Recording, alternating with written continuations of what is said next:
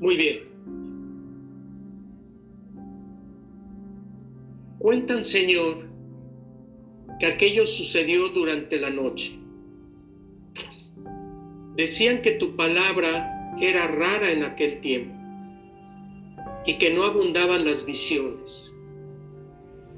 Un muchacho dormía en el santuario, allí, junto al lugar donde todavía ardía tu lámpara. En medio del silencio hubo una voz, la tuya, y un llamado, el tuyo. Samuel, el muchacho presuroso acudió al lugar donde descansaba el sacerdote del santuario. He venido porque me has llamado. Pero no era el sacerdote el que llamaba. Siguió avanzando la noche y siguieron los llamados. Y una y otra vez el muchacho se presentaba presuroso ante el sacerdote para preguntarle qué necesitaba. Al fin, el sacerdote comprendió lo que sucedía y le dijo al niño que era Dios quien lo llamaba. ¿Quién sino tú podrías llamar a esas horas? ¿Quién sino tú habría elegido a un muchacho? En medio del silencio volvió a oírse tu voz, Samuel, y junto a la lámpara aún ardiente del santuario, se levantó confiada la voz del muchacho que te escuchó. Habla, Señor, que tu siervo escucha. Y dicen que le abriste tu corazón y le contaste todos tus planes. Siempre has sido así. Siempre has sido el Dios de la palabra, el que desea ser escuchado. Siempre has sido el que sale al encuentro, el que llama, el que toma la iniciativa, el que pronuncia un nombre, el que cuenta los designios de su corazón, el que busca un interlocutor, el que quiere compartir sus secretos. Sí, siempre has sido así.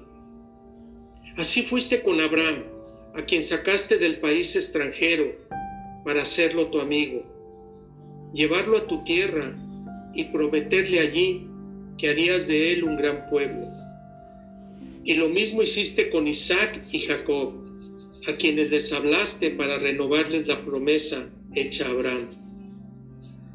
E igual te comportaste con Moisés, cuando lo buscaste en medio del desierto y le hablaste desde la zarza ardiente, para enviarlo a liberar a tu pueblo oprimido en Egipto. Tu palabra siempre estuvo presente, cerca de tu pueblo, cerca de los que sufrían, cerca de los oprimidos, cerca de los liberados por ti. Así fuiste con Samuel, el muchacho al que elegiste para que fuera tu profeta y anunciara tu palabra.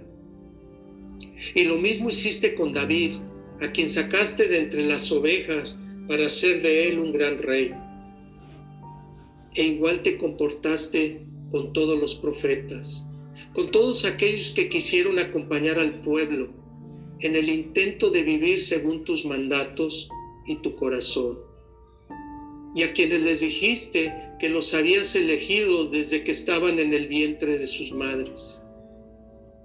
Y al final, tu palabra se hizo hombre y se hizo historia en la persona de Jesús de Nazaret para quedarte así, para siempre entre nosotros.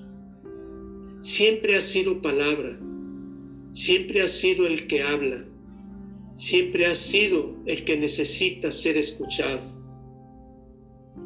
Por eso, Señor, solo te encuentran los que te escuchan.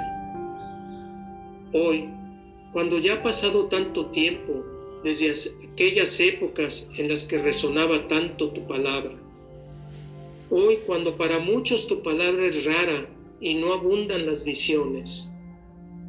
Hoy cuando también es de noche, porque vivimos en la oscuridad de la angustia, de la injusticia, de la violencia, del sinsentido, del miedo. Hoy quiero decirte que hay un muchacho en el santuario que quiere oír tu voz.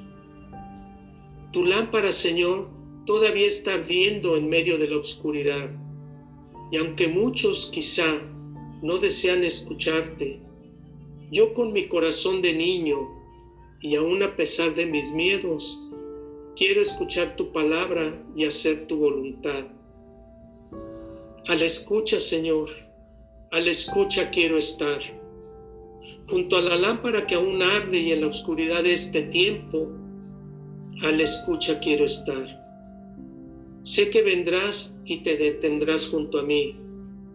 Sé que pronunciarás mi nombre y sé que desde el fondo más alegre de mi ser gritaré con voz de niño. Habla, Señor, que tu siervo escucha. Ya pueden abrir sus ojos.